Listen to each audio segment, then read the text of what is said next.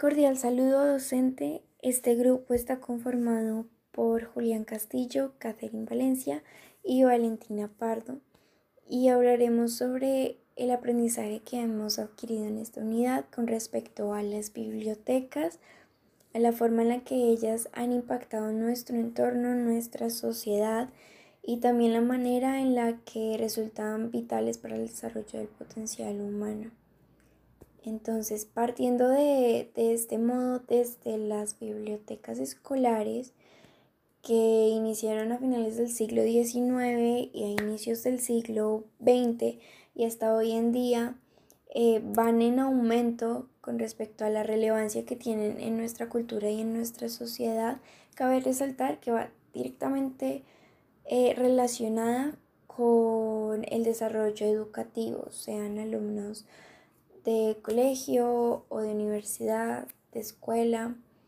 Eh, las universidades escolares comienzan a adquirir un papel relevante cada vez más al expandir horizontes, al hacer más asequible el conocimiento y asimismo eh, permitir que los estudiantes afiancen este mismo conocimiento, indaguen sobre otras, otros métodos expandan sus metodologías de aprendizaje y ellos mismos tengan la, capacidad de decidir y de definir qué conocimiento quieren apropiar y afianzar.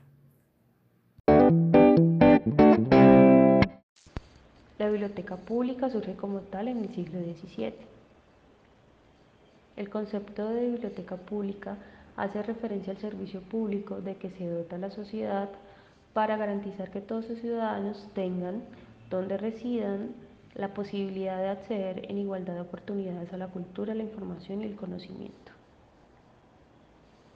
En 1994, UNESCO la define como el centro local de información que facilita a sus usuarios todas las clases de conocimiento e información. La misión de la biblioteca pública es generar servicios referentes a la información, la alfabetización, la educación, la cultura a favor de la sociedad en general y todos estos servicios son gratuitos y sin distinción alguna para sus usuarios. Ahora bien, es realmente emocionante ver cómo los principios enunciados en el manifiesto de bibliotecas públicas hechos por la IFLA cobran vida al materializarse en iniciativas tan valiosas como las presentadas en los documentos de la clase. Podemos destacar como el caso de la Biblioteca de Vasconcelos y su biblioteca humana, o el sistema de bibliotecas públicas de la ciudad de Medellín, o la increíble iniciativa de bibliotecas rurales tanto de Colombia como de Cajamarca en Perú. En ellas se ve que la biblioteca realmente apoya los procesos democráticos, ya que favorece el libre acceso a la información, al conocimiento, al pensamiento y la cultura. En ellas es evidente que la biblioteca es una fuerza viva para la educación, la cultura y la información.